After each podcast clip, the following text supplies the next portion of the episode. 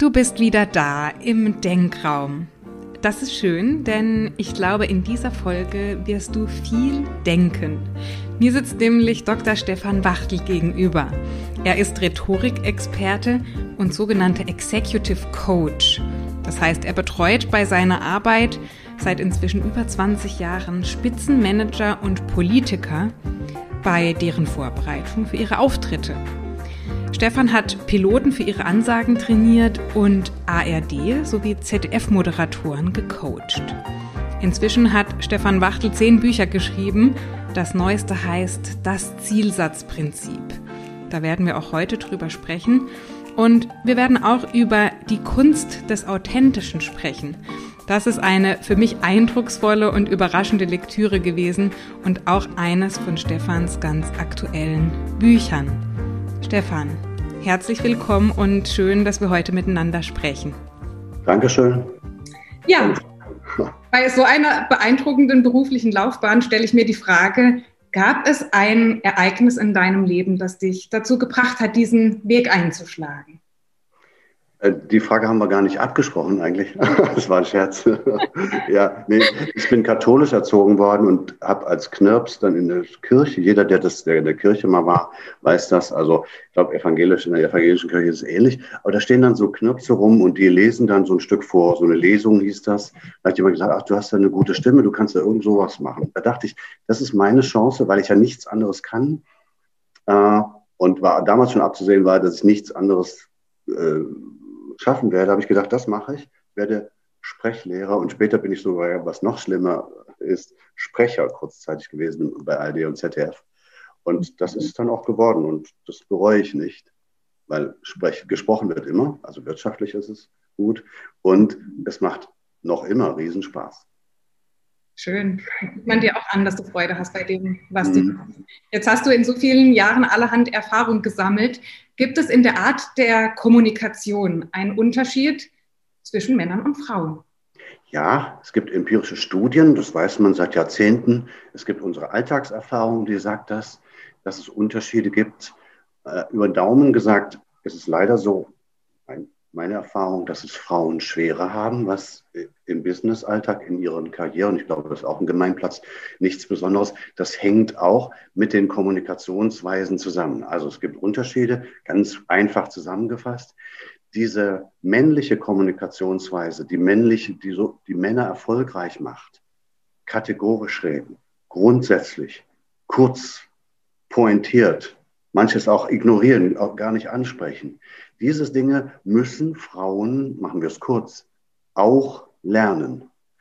Die großen Vorteile, die Frauen haben, das eigentlich Kommunikative kommt ja von Frauen, zu Feedback auffordern, zur Gemeinsamkeit auffordern, besser zuhören können, ähm, sich besser einfühlen können. Diese eigentlich kommunikativen Fähigkeiten, die müssen Frauen behalten. Sie sollten nur eben das Männliche auch lernen. Aber jetzt kommt's. Männer müssen umgekehrt auch, das, auch die weibliche Kommunikation lernen. Deshalb, wenn ich eine Frau habe, dann ist es oft so, dass wir eher diese männlichen Dinge uns, wie man so sagt, drauf schaffen müssen.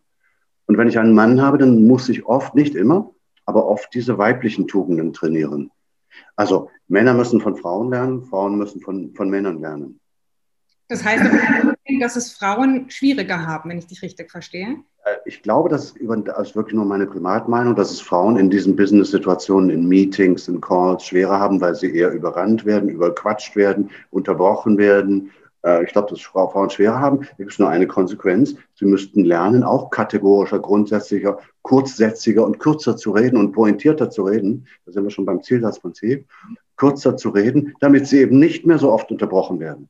Ganz mhm. einfach. Eigentlich ganz einfach. Aber Hanna, es gibt noch etwas, was ich sage. Ich habe zwei Artikel geschrieben für, für Manager-Magazin. Reden Sie männlicher und reden Sie weiblicher.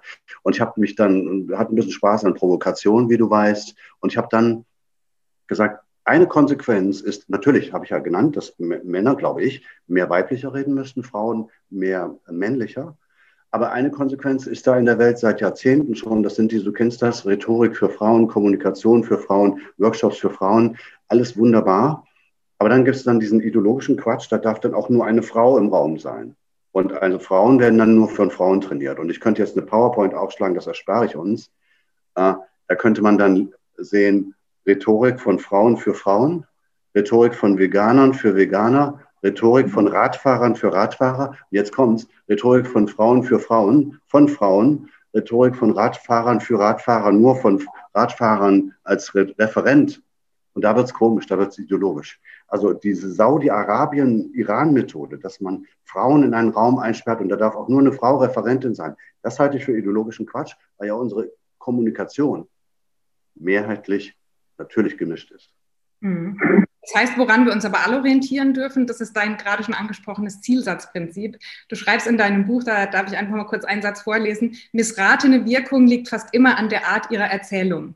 Was meinst du damit? Was ist das Zielsatzprinzip? Ja, ja, also wenn wir sagen, das hat nicht gewirkt, das kam mir zu lang vor, das kam mir durcheinander vor, da habe ich nicht verstanden, was die wollte, dann ist das oft, dann sind das nicht oder so. Es sind oft nicht diese Dinge, die ich ja auch gelernt habe. Ich komme ja auch daher als Sprechlehrer.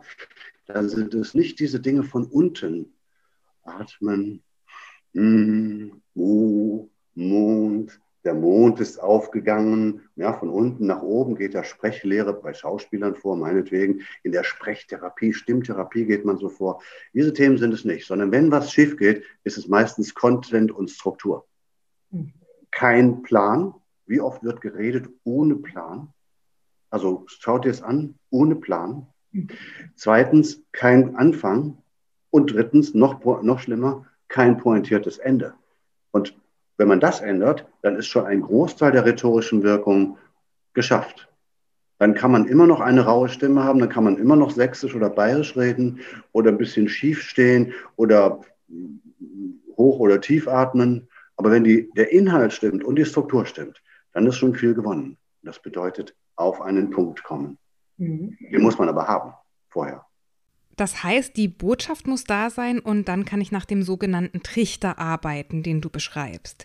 Was ist der Unterschied zu der Pyramide? Kannst du die beiden Modelle mal für uns gegenüberstellen? Wir könnten fast eine PowerPoint aufschlagen, aber dann wird es ein Workshop und dann wird es richtig teuer. Das kann man nicht machen. nee, nee. Äh, ganz einfach. Es gibt vier, ich habe jetzt gerade in dem TED Talk das gesagt, es gibt vier basale Aufbauformen. Das eine ist ein Kasten, so eine Box kann man sich vorstellen, ein Textchart, ein, ein Text, Engineer Speech, Ingenieure, kantig, langweilig, kein interessanter Anfang, kein interessantes Ende, Aufzählung, langweilig. Um das zu vermeiden, gibt es eine zweite Form, das ist Assoziation. Vom Hundertsten ins Tausendste, vom Hölzchen ins Stöckchen, authentisch, Waldorfschule, wir kennen das alles, dreht sich im Kreis, freies Assoziieren, gefährlich. Also Box langweilig, assoziieren gefährlich. Jetzt gibt es eine dritte Form, das ist die Pyramide. Die ist als Aufbauform schon mal sehr strukturiert, sehr logisch, wichtig für alles, was informiert. Ein Wikipedia-Artikel, ein Presse, eine Pressemeldung, ein, ein Elevator-Pitch, weil der Elevator ja dann zugehen könnte, ähm, Rapporte, PowerPoint-Slides, 40 PowerPoint-Slides sind pyramidal angeordnet. PowerPoint Slides zum Lesen sind innerlich auch pyramidal angeordnet, das Wichtigste immer oben, aber das betrifft nur das Informieren. Wenn du jemanden überzeugen willst, musst du die Pyramide rumdrehen. Deswegen heißt mein Buch in Englisch auch Reverse Pyramid. Mhm. Erst Menschen hineinholen, Banalitäten 2500 Jahre alt, nichts Neues. Menschen abholen, dann, dann Sätze auf einer groß, größeren Flughöhe mit einem größeren Rahmen sprechen mhm. und nach ein paar Sätzen, nicht so viele, auf den Punkt. Mhm. Wer dein Buch gelesen hat, der ähm, hat gelesen, dass es da ganz schön viel zu beachten gibt und ganz schön viel Inhalt gibt. Ähm, wie wichtig ist da die Vorbereitung? Du hast gerade schon gesagt, viele gehen ohne Plan ran. Wie wichtig ist das? Existenziell. Sobald du den Plan, ich habe unsere tägliche Business-Kommunikation, also alle, die, die, zu, die uns jetzt zuschauen und gelegentlich mal irgendwas präsentieren mit ein paar PowerPoints. Ganz simples Beispiel. Wir arbeiten bis nachts an diesem PowerPoint, hier noch ein bisschen grün, da noch ein bisschen rot, hier noch ein Balken drauf und so. Die ganze Libido geht in diese PowerPoint rein. So, dann steht jemand morgens da und da sagt jemand, der Chef, der Kunde, irgendwer sagt dann, so, wie geht's, wie steht's? Und für das, was dann geredet wird, ist kein Plan da. Wenn man dann, sobald man einen Plan macht, wird das schon, sieht es schon anders aus. Also existenziell. Hm. Es gibt vielleicht, du hast, du kennst dieses Klischee auch, es gibt dieses Klischee, zu sieben Prozent kommt es auf den Inhalt an. Kennst du auch, wird überall abgeschrieben. Äh, niemand hat diese Studien gelesen, außer ganz wenige Mitbürger. Ich zum Beispiel habe für die, die Zeitschrift für Rhetorik vor langer Zeit diese beiden Studien gelesen von 1967. Und der diese Studie gemacht hat, Alfred Morabian, der, Albert Morabian, der würde sich im Grab herumdrehen, wenn, wir, wenn er uns heute reden würde, zu sieben Prozent kommt es auf den Inhalt an. Der wollte die Korrelation von Stimme und Inhalt und Körper wollte der erforschen mit 20 Studentinnen. Das ist lächerlich. So, der wollte niemals sagen, dass es zu sieben Prozent auf den Inhalt ankommt. Warum wird so ein Zeug gemacht? Zu sieben Prozent kommt es auf den Inhalt an, weil, weil es genügend Coaches und Trainer und Körpersprachelehrer gibt, die sich mit Inhalten ja nicht beschäftigen wollen. Und wenn du mir jetzt glaubst oder deine Zuschauerinnen das mir, mir jetzt glauben, dass es auf Inhalt und Content ankommt, ja, dann ist, stimmen die sieben Prozent ja eben nicht mehr. Aber jetzt habe ich so viel geschwätzt, jetzt habe ich meinen Zielsatz verloren. das heißt, die Vorbereitung, die Vorbereitung ist wichtig und dann ist unsere Botschaft nach einem, nach einem Trichtermodell aufgebaut und genau. ist entsprechend wirkungsvoll. Reicht Nicht nur einer. Mhm. Oder mehrere, genau. Ganz viele. Reicht es denn, diese Botschaft dann einmal zu formulieren oder braucht es auch eine Wiederholung, damit Menschen das verstehen können? Jetzt sind wir bei einem anderen Prinzip das, oder bei einem anderen äh, Phänomen, ich nenne es Executive-Modus. Wir sind im erklärbaren Modus. Da haben uns ja die Deutschlehrer gesagt, du darfst dich nicht wiederholen. Die haben dran geschrieben, Wiederholung. Hanna, du hast völlig recht. Man muss vieles wiederholen, wenn man Wirkung erzeugen will. Im erklärbär Erbsenzähler Expertenmodus nicht. In Schrifttexten aufsetzen gerne nicht. Aber wenn man Wirkung erzeugen will, muss man es wiederholen. Und das bedeutet, man kann ganze Trichter, also eine gute Rede besteht aus ganz vielen kleinen Trichtern, man kann einen Trichter wiederholen. Ich habe ein prominentes Beispiel. Ähm, die, die, Rede von Barack Obama 2008, die Inauguration Speech im Januar, als er gewählt wurde und sagt, so, ich bin Präsident, oder November war es, äh, ich bin Präsident geworden, die besteht aus ganz vielen kleinen Trichtern. Mhm. Ich war bei dem Coach von Obama und Clinton und Biden zweimal und da ist ein Trichter, der Trichter Nummer drei, den redet Joe Biden zwölf Jahre in seiner Rede genauso. Zwölf Jahre später taucht derselbe Trichter wieder auf. Das heißt, nicht nur wir müssen uns wiederholen, sondern deine Nachfolgerin sozusagen kann denselben Trichter, den du heute redest, auch wieder reden. Mhm. Und das ist, das ist rhetorische Wirkung. Also das, was uns die Deutschlehrer gesagt haben, ist leider zu einem großen Teil falsch. Mhm. Okay, also Vorbereitung ist wichtig, dann den Trichter, die Wiederholung der Botschaft und jetzt aus persönlichem Interesse, weil ich viel auf den sozialen Medien unterwegs bin, wie kreiere ich denn trotz oder vielleicht mit dem Trichter einen Einstieg, der auch zum weiteren Zuschauen animiert, weil das ist ja ein sehr kurzlebiges Medium. Wenn man da nicht gleich sagt, was man will, ja. bleiben die Leute dann dran? Ja, in diesem kleinen Weg von, von, vom exekutiven, vom Erbsenzähler Erklärbär-Modus zum Wirkungsmodus, Executive-Modus, gibt es einen Punkt, der heißt von herkömmlich zu disruptive oder von herkömmlich zu attraktiv. Mhm. Die erste Regel ist, nie so anfangen wie alle. Mhm. Nicht herzlich willkommen, darf Sie nochmal von meiner Seite ganz herzlich begrüßen, ja zahlreich erschienen. Möchte Professor Meyer nochmal danken für die Einladung. Irgend so ein Gelaber, was man macht, wenn man, wir hatten es schon, keinen Plan hat. Sondern irgendetwas mit etwas beginnen, das nicht alle haben. Das kann sonst was sein. Also wenn ich dich jetzt sehe, ich sehe da so ein, so ein Bücherregal und da hinten im Hintergrund irgendwas. Also wenn du jetzt, wenn uns jetzt gar nichts einfiel, wir würden jetzt was beginnen, eine kleine Rede, die du da hältst, dann würdest du sagen, Sie sehen hinter mir Bücher. Sie fragen sich, was sind das für Bücher? Und ich werde sie Ihnen nicht verraten und irgend, irgendein, irgendetwas, was eben etwas schräger ist, anders. Eine Geschichte, das wissen wir, eine Story erzählen, so mache ich es. Also ich beginne Vorträge mit einer Geschichte, ohne diese ganzen Hohlformeln vorher, sondern eine Story. Und eine Provokation, mhm. ein Witz, mhm. irgendwas Schräges, eine Behauptung. Wichtig ist nur, es muss kurzsätzig sein. Es darf nicht langsätzig sein. Mhm. Also wenn, ich habe gerade einen TED-Talk gemacht. Mhm. Äh, wenn du die TED-Talks an, die guten TED-Talks anschaust, die beginnen ja kurzsätzlich. Mhm. What is a customer? A customer is the person paying the bill. Ja, so beginnt das. Mhm. Mit einer Frage. Mit einer, mit einer Abholung, mit irgendwas Schrägem, mit irgendetwas, das ganz schnell viele reinholt. Eine Frage, eine Provokation irgendetwas Leuchtendes, irgendetwas Schräges, ein Witz, was man noch nie gehört hat, wo man sagt, das ist ja interessant. Finde ich schön, so einen Überraschungseffekt zu schaffen mhm. in der Ansprache.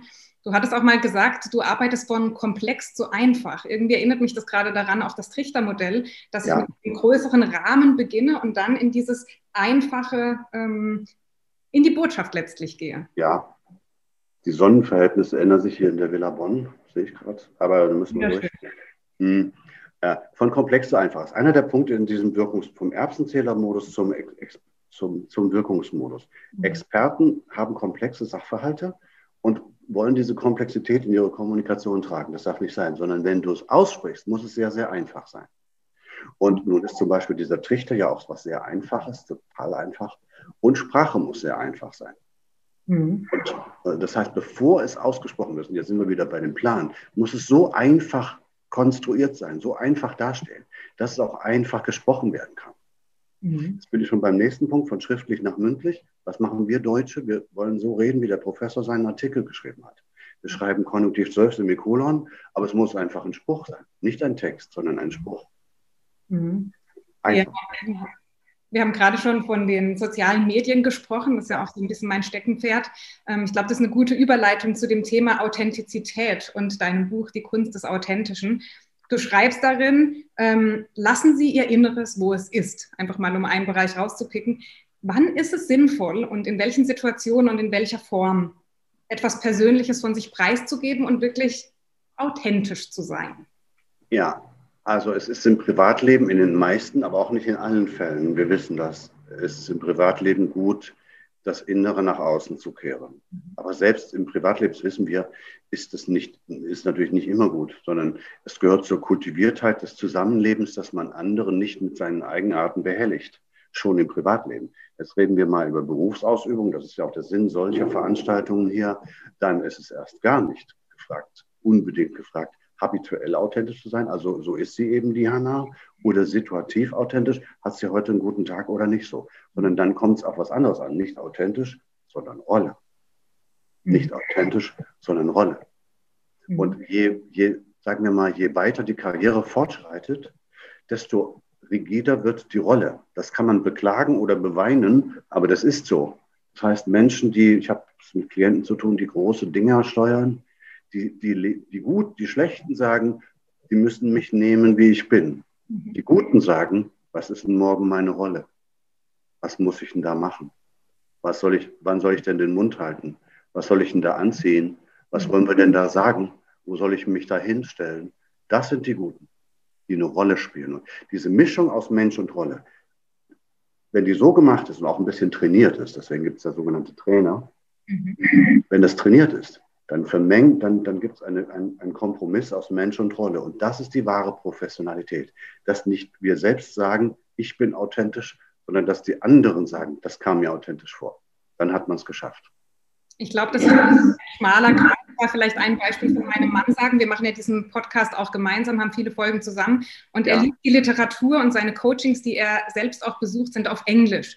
Und in unserem, in unserem Podcast nutzt er hin und wieder englische Begrifflichkeiten und Fachwörter. Und wir haben das schon häufig diskutiert, dass ich ihm sage, hör zu, unsere Zielgruppe, unsere Hörerinnen und Hörer, die müssen das auch verstehen. Und vielleicht übersetzt du das ins Deutsche und seine Antwort ist ganz oft, aber dann bin ich ja nicht mehr ich, dann bin ich ja, ja nicht mehr authentisch. Und da sind ja. wir in einer Diskussion, wo ich sage, ich glaube, du kannst trotzdem authentisch sein und dich einfach anpassen an dein Gegenüber, anstatt einfach so ein bisschen stur wie ein Kind durchzusetzen. Ich bin aber so, ich möchte das jetzt. Ähm, ich glaube, das ist ein schmaler Grad. Hat auch das Ego vielleicht was mit zu tun. Ich nicke die ganze Zeit, Hanna. Ich hätte es nicht besser sagen können. Das ist ein wunderbares Beispiel für unsere täglichen Missverständnisse, für dieses tägliche Missverständnis, authentisch sein zu wollen, wo eigentlich Rolle gefragt ist. Mhm. Ja, er ist ja nicht, wie heißt, wie ist sein Vorname? Theo. Er ist ja nicht der Theo, sondern wenn er den Podcast mit dir macht, ist er der Theo in seiner Rolle. Das ist ja ein Riesenunterschied. Ja, abends, wenn ihr dann eine Flasche Wein trinkt zusammen, ist er der Theo. Aber äh, in dem Podcast ist der Theo in seiner Rolle. Und das muss man verstehen. Und wer das versteht, wenn man möchte, wenn man beruflichen Erfolg zum Beispiel möchte, manche möchten es ja nicht, mhm. aber wer das möchte, der muss das verstehen und akzeptieren. Und Wir sehen das in der Politik. Hm? Dafür, Stefan, wird uns das vielleicht heute auch falsch beigebracht, dass uns gesagt wird, zumindest ist meine Auffassung davon, naja, du musst Gefühle zeigen, du musst verletzlich sein, du musst dein Innerstes preisgeben, damit falsch. jemand glaubt, das ist es ja dann gerade nicht. Du sagst ja, Social Media verträgt keine Authentizität. Das ist ein, ein, unter anderem ein Satz, den ich von dir gehört habe. Eine, D'accord, ich nick die ganze Zeit, klar, weil es braucht eine Mischung. Social Media gerade, es muss ja authentisch, ich habe es ja mit Gesprochenem meistens zu tun, du meinst ja auch geschriebenes Bildchen, gezeigtes, dergleichen mehr. Äh, es braucht eine Attraktivität, nicht herkömmlich, sondern attraktiv. Also wie ich es vorhin gesagt habe, wie eine Rede, wie der Anfang einer Rede. Es muss so attraktiv sein, dass, dass andere sagen, da schaue ich gerne hin, da gucke ich morgen wieder rein, da, daran orientiere ich mich, das muss attraktiv sein. Und wie wird etwas attraktiv? Indem sich nicht einfach jemand nur so hinstellt, wie er ist und sich fotografiert, sondern irgendwie das, das Licht schön macht, ein bisschen zurecht macht, was Schönes anzieht. 2500 Jahre alte Themen. In der Antike sind sie auf einen Berg gestiegen, ein schönes Gewand, ein paar Fackeln. Ja, also das ist völlig legitim, dass man das so schön zurecht macht, dass andere sagen, das gucke ich gern an. Und das Beste ist natürlich wie beim Reden und Antworten auch dass es authentisch aussieht. Mhm. Und das ist eine große Kunst, dass es authentisch aussieht. Jetzt kann man sagen, das ist unehrlich, jeder soll sich zeigen, wie er ist und jeder soll sich benehmen, wie er ist, kann man gern machen, aber viele sind ja nicht genießbar habituell. Also ähm, ich möchte jetzt kein Beispiel sagen, aber, aber nicht genießbar, ist einfach nicht zumutbar. Manche sind authentisch nicht zumutbar einem größeren Publikum. Ja, und, andere, und, und deshalb muss man, wenn man äh, Wirkung erzeugen will, sich selbst auch modifizieren. Das ist die große Kunst. Wir sehen das in der Politik. Da gab es vier, fünf Kanzlerkandidaten. Jetzt kommt der fünfte schon. Kommen die fünften schon. Mhm. Steinbrück, Steinmeier, Stein, Stoiber als erster, dann zum Schluss der Schulz, der hat es noch über sich selber gesagt. Sie hatten zwei Dinge gemeinsam. Sie haben verloren und sie wollten authentisch sein. Diese beiden Dinge hatten die gemeinsam. Und gewonnen hat wieder diese eine Frau. Mhm. Die, die, die, redet nicht gut, sieht auch nicht so doll aus, aber ein Ding hat die verstanden. Mensch und Rolle. Die ist nicht Angela, die ist Deutschland. Und ich halte es für möglich, wenn sie durfte, es darf ja nicht sein aus verschiedenen Gründen, dass das Volk sagen würde, dann nehmen wir doch nochmal die. Mhm. Dann nehmen wir nochmal die. Weil die dieses eine Ding verstanden hat. Und was du auch sagst, beeindruckend, viele Menschen können ja gar nicht mit dem Authentischen von jemand anderem umgehen. Ist das so? Ja, ja ganz klar. Viele, äh, zu Recht. Also wenn jemand, ich habe das selbst auch viele Fehler gemacht in meinem Leben bisher, also wenn man zu authentisch ist, dann macht man anderen Schwierigkeiten und die können dann gar nicht damit umgehen. Und die werden dann auch wieder, äh, ja, auch, auch wieder auf ihre Weise, eine schlechte Weise authentisch. Also wenn zwei sich streiten, einer wird grantig, der andere wird dann auch grantig. Dann kommt das wahre Gesicht raus. Und das wahre Gesicht ist zwar hübsch, das hört sich so schön an, das wahre Gesicht, aber oft nicht zumutbar. Mhm. Schauen Sie das wahre Gesicht vieler Mitbürger an. Ich möchte es gar nicht sehen. Ja. Bei vielen Politikern möchte ich das wahre Gesicht gar nicht sehen. Mhm.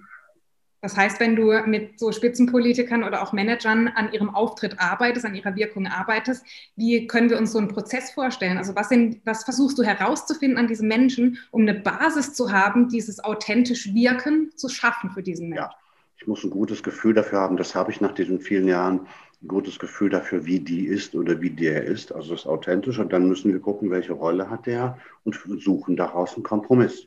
Und dann mache ich zwei Dinge. Als Rhetoriktrainer habe ich, bin, ich bin Mechaniker, ich habe dann ein paar Hebel und Schrauben, an denen ich drehe, dass aus einem Menschen mehr Wirkung herauskommt. Und zweitens dieser Mindset-Change, Executive-Modus, von links nach rechts, von Experte zu Wirkung. Und weil das alles ehemalige Experten sind, Mathematik studiert, Controller gewesen bei BCG, bei McKinsey gewesen, irgendwann Finanzvorstand geworden, dann CEO, das sind ja alles Experten eigentlich. Und die führe ich dann noch weiter rüber auf diesen, in diesen Wirkungsmodus. Das dauert einen Tag, acht, neun Stunden und dann noch einen Tag, acht, neun Stunden. Und dann, weil die ganz schnell lernen, weil die Methode gut ist, das Zielsatzprinzip, Executive-Modus, authentisch sein oder nicht, Rolle, kriegen wir das ganz gut hin. Und am Ende ist jemand, darum geht es ja, wir reden ja über Menschen in einer hohen Gehaltsklasse. Ja. Äh, da, die müssen ihr Geld wert sein. Am Ende ist es worth the money. Sie müssen ihr Geld wert sein und jemand ist sein Geld am, am besten wert, wenn er Mensch und Rolle gut verzahlt. Mhm. Und wahrscheinlich im Hinblick auf die Zielgruppe, also auf die Menschen, die er ansprechen möchte, oder? Also gar nicht genau. nur auf diese Person, sondern wen spreche ich eigentlich an? Wen möchte Ganz ich überzeugen? Genau. Bei wem möchte ich wirken? D'accord, Anna. Es geht ja gar nicht. Die Schlechten sagen ja, ich will sein, wie ich bin. Die Guten sagen ja, was muss ich jetzt machen, damit die mich verstehen? Mhm. Es geht ja um die anderen. Es wird ja oft vergessen. Es geht ja, du sagst es, muss gucken, was brauchen die, was, was muss ich jetzt machen, damit die, ähm, die, damit die Wirkung herauskommt, die ich möchte. Also ich habe ein Beispiel, ich habe mit Piloten gearbeitet, Ansagentraining für Piloten. Da sitzen die Piloten, ich bin im Cockpit oft mitgeflogen. Ähm, da sitzen die Piloten da, haben dann ihre ganz eigene Welt. Das sind Techniker, Ingenieure, die drehen an Schrauben, Hebeln, da stellen sie was ab, da drehen sie was hoch. Ja. In diesem Modus dürfen die gar nicht dem, dem Publikum entgegentreten da hinten. Mhm. Wenn sie es machen, liegen sie falsch. Wenn sie sagen, sehr geehrte Damen und Herren, die europäischen Regeln verlangen jetzt, dass ich äh, Luftfahrtregeln, dass ich Sie informiere. Wir haben gerade ein Triebwerk abgestellt. Das ist ein sehr ernster Vorgang. Wir haben ganz schön Stress hier vorne. Dies dürfen die ja gar nicht sagen. Die müssen da was ganz anderes reden, damit die hinten, damit eine Wirkung rauskommt. Damit die in der Kabine, die da sitzen und ihren Kaffee trinken, dass die beruhigt und frohgemut aus dem Fenster schauen, obwohl da vorne die Hütte brennt. Die dürfen ja gar nicht sagen, wie es ist. Das geht ja gar nicht. Heißt das automatisch dass Piloten dann auch, dass sie gar nicht unbedingt mit dem Trichter sprechen sollen, in bestimmten prekären Situationen vielleicht auch? Wir müssten den Trichtern sprechen, überzeugend. Da sind, könnte so einen Trichter vormachen, der endet dann auf einem Zielsatz und der Zielsatz könnte heißen, so banal das ist, unser Kabinenpersonal wird Ihnen gleich noch ein paar Getränke bringen. Mhm. Das kann der Zielsatz sein. Es muss gar nicht so was Weltbewegendes sein. Mhm. Aber der darf nicht alles labern, was ihm gerade so einfällt in dem Cockpit sondern der muss sich einen Trichter überlegen. Der beginnt mit Zugang. Jetzt nochmal Kapitän Peter Meyer. Mhm. Die links sitzen haben es ja gemerkt, es ist ein bisschen leiser geworden. Wir haben ja so ein paar Regeln. Eine Kleinigkeit ist, stellen wir es ein bisschen runter. Wir haben es links ein bisschen runtergedreht. Wir werden wahrscheinlich rechtzeitig in Barcelona ankommen und äh, melde mich nachher nochmal und die, das Kabinenpersonal wird Ihnen noch ein paar Getränke bringen. Diesen Trichter muss der reden. Das, ist, das gehört zu seinem Job dazu. Obwohl er zu seinen Kollegen sagt, scheiße, jetzt, jetzt brennt aber die Hütte. Mhm. Das hört man ja häufig oder mir begegnet es, dass wenn wir schwierige Dinge zu überbringen haben, ja. auch für Nachrichten schwieriges, ziemlich schnell auf den Punkt zu kommen und gar nicht groß drum herum zu reden, damit wir es nicht schlimmer machen als das, das wäre eine Pyramide, das ist das sozusagen, aber das ist äh, in diesem Fall, in diesem Pilotenfall, man müsste einzelne Fälle anschauen. In diesem Pilotenfall wäre die pure Nachricht in einer Pyramide. Guten Tag, ich muss Sie informieren, wir haben ein Triebwerk abgeschaltet. Und dann die Details. Das passiert sehr selten. Das ist ein sehr, sehr ernster Zustand. Das kann sehr gefährlich sein. Wir sind sehr aufgeregt. Hier immer mehr Details. Dass das in diesem Fall falsch wäre. In vielen anderen Fällen ist es besser. Äh, man sagt, Petra, wir haben jetzt zwei Abmahnungen gegeben. Wir haben gesehen, dass du dich nicht, dass du nicht dazulernst und du hast auch durch dein Verhalten gezeigt, dass es nicht geht. Wir müssen leider jetzt die Kündigung aussprechen. Da gibt, mag es Fälle geben, in denen die Pyramide nötig ist. Auch beides informieren, Pyramide, überzeugen und beruhigen und motivieren die Ertrichter. Hm. Du hast vorhin gesagt, dass du mit den Spitzenmanagern und auch Politikern, dass du verschiedene Stellschrauben hast, wie du an Wirkung arbeiten kannst. Das Zielsatzprinzip haben wir jetzt schon gehört, auch das äh, Thema authentisch wirken. Gibt es noch andere Mechanismen, wo du sagst, das sind so meine äh, Instrumente, die ich nutze, um daran zu arbeiten? Ja, sind ganz, ganz einfache Hebel, der erste Hebel, ich bin, beginne mal, also ich hatte ja vorhin gesagt, ich habe noch gelernt, von unten vorzugehen. Ich fange mal von unten an. Mhm. Staging. Also wie steht man da? Wir beide stehen jetzt. Ja. Ab heute, ab dem heutigen Podcast stehst du ja, ja. bei deinen Interviews, auf meinen Vorschlag hin. Wir ja. stehen sozusagen, wir, wir haben eine gute Haltung, gute, gute Gestik, wir können pointierter, kürzer formulieren. Äh, du noch kürzer als ich, Kompliment. So, kürzer.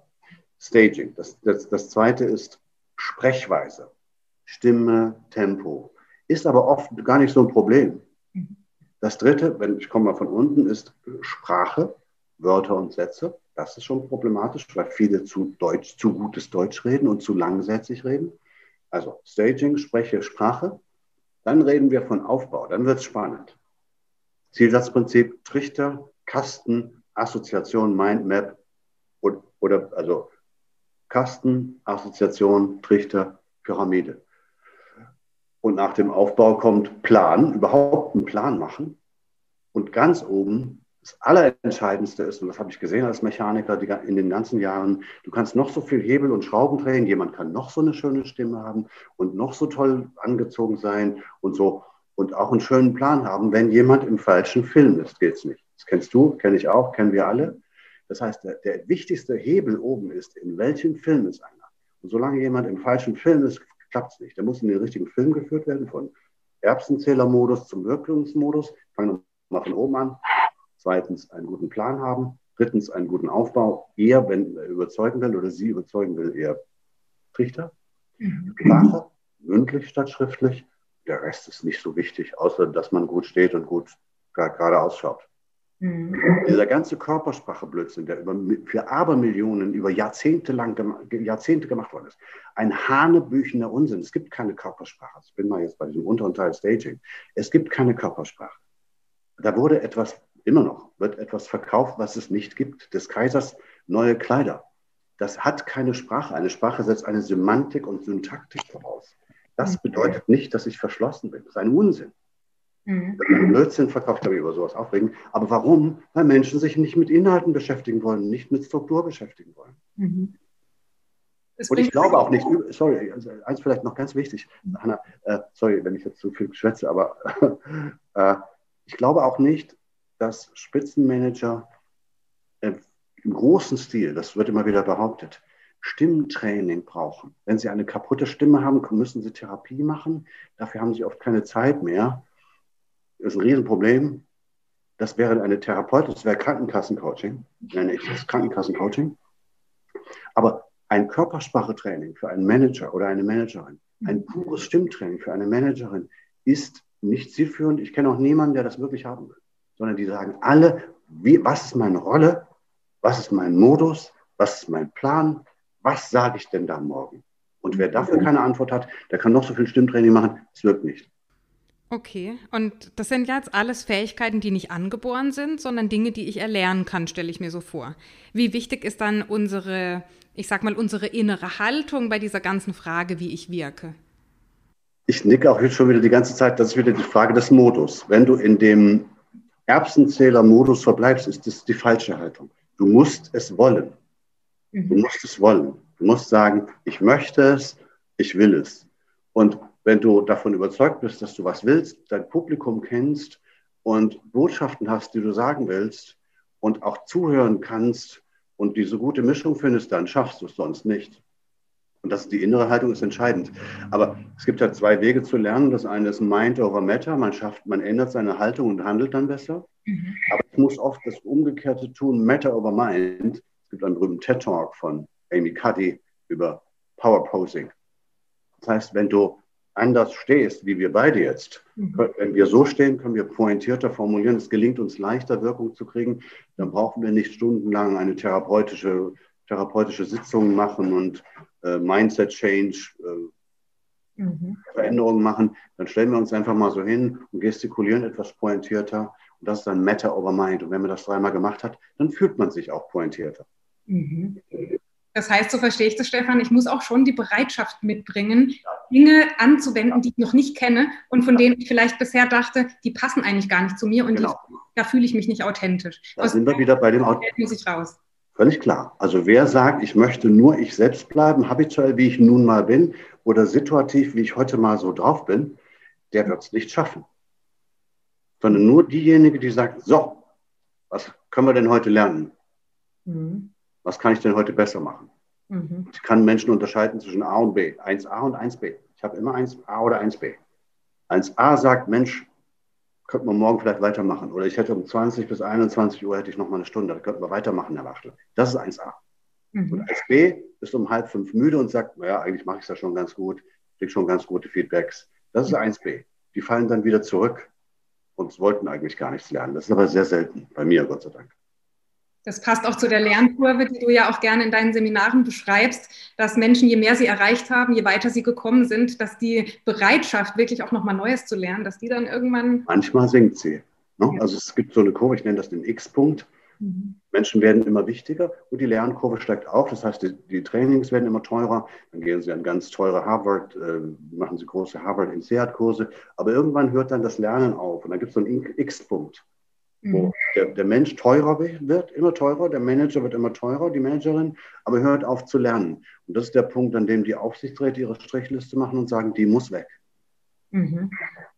Wie kann man den Punkt herauszögern, Stefan? Indem man, du hast selbst gesagt, sein Mindset so einrichtet, dass man lernwillig bleibt und mhm. indem man gute Methoden sich herbeiholt.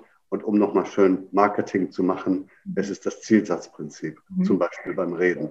ja, also genau, ich kann es vergessen, natürlich hochzeigen, ja. Ja. Also das ist ja ganz, äh, ja, ja, muss man ja machen, ne? um mit Augen ähm, zu können. Dürfen wir vielleicht abschließend noch ähm, das Zielsatzprinzip in praktischer Anwendung erleben, Stefan? Wie hast ja. du einen, einen Satz oder ein Gespräch oder eine Situation, die du uns einfach aus dem Alltag schildern kannst, wo das ja. Zielsatzprinzip angewendet ist? Ja, ähm, ich stehe jetzt gerade in Frankfurt, stehe in der Villa Bonn im Westend, Siesmeierstraße. Wenn ich jetzt über Frankfurt reden würde, wenn ich informiere, müsste ich sagen, wie im Lexikonartikel. Frankfurt ist eine große Stadt in Hessen, hat 660.000 Einwohner, lebt am Fuße des Mains, wurde im Krieg zerstört, im Mittelalter gab es eine Pandemie und da geht es immer weiter. Es ist eine Pyramide Informationen über Frankfurt. Da kommen keine Menschen vor. Das ist Lexikonartikel, das ist Pyramide. Wenn ich aber Menschen überzeugen möchte, in Frankfurt zu leben, dann muss ich einen Trichter machen. Und da könnte ich sagen, Anna, weiß nicht, ob du wirst ja Frankfurt kennen, aber gehen wir mal ein Stück höher. Es gibt ja Städte, in die man gerne reinfährt. Und dann gibt es Städte, aus denen man gerne rausfährt. Und Frankfurt war lange eine Stadt, aus der man lieber rausgefahren ist, als reingefahren ist. Und das hat sich jetzt geändert. Frankfurt ist jetzt seit etlichen Jahren schon eine Stadt, in die man gern reinfährt. Die Skyline, ich komme zum Beispiel sehr gern rein. Das Mainufer, diese Internationalität, diese Unaufgeregtheit, dieses weniger aufgeblasene als in München oder Hamburg. Und ich kann nur jedem raten, wenn Sie überlegen, wo Sie wohnen, gehen Sie nach Frankfurt. Ne? Das war jetzt ein Trichter. Du weißt ja, du hast ja, ich habe zwei Dinge getan, drei Dinge. Ich habe Zugang geschaffen, dann habe ich weit aufgemacht durch die Alternative, reinfahren, rausfahren. Dann ein paar Fakten oder ein paar schöne Dinge über Frankfurt gesagt und dann ein Zielsatz. Ja, es wird, es, man hat zuzuhören und man ist irgendwie gefesselt, habe ich den Eindruck.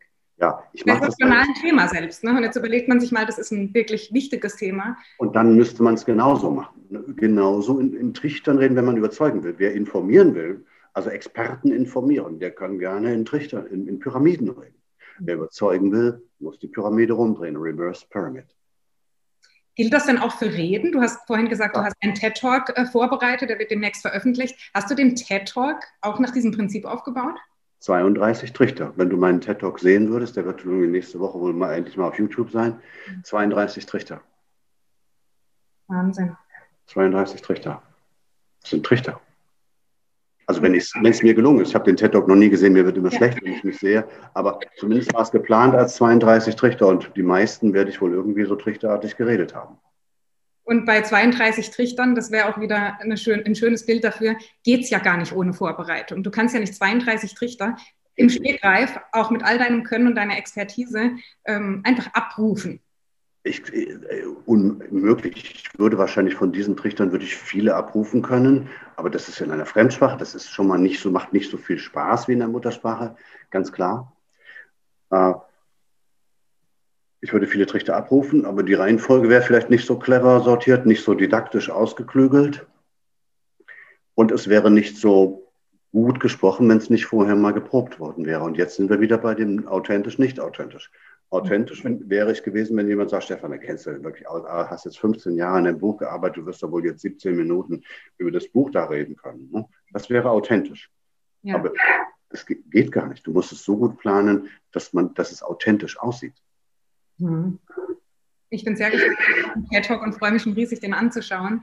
Deine Bücher, die haben mir riesig Freude gemacht beim Lesen. Ich kann sie nur wirklich von Herzen weiterempfehlen. Das Zielsatzprinzip, Reverse Pyramid auf Englisch und auch die Kunst des Authentischen, wirklich absolute Herzensempfehlung für alle, die zusehen oder auch zuhören über den Podcast. Stefan, vielen Dank, dass du heute da warst und vor allem ein ganz persönlicher Dank auch von mir. Danke für dein Feedback zu meiner Wirkungsweise. Ähm, das ist etwas ganz Besonderes für mich, das weiß ich sehr zu schätzen. Herzlichen Dank dafür. Das, wir haben beide in, Ziel, in Trichtern geredet, vielleicht du sogar noch mehr und eben hast du es nochmal gezeigt. Dankeschön. Danke dir. Tschüss, ciao.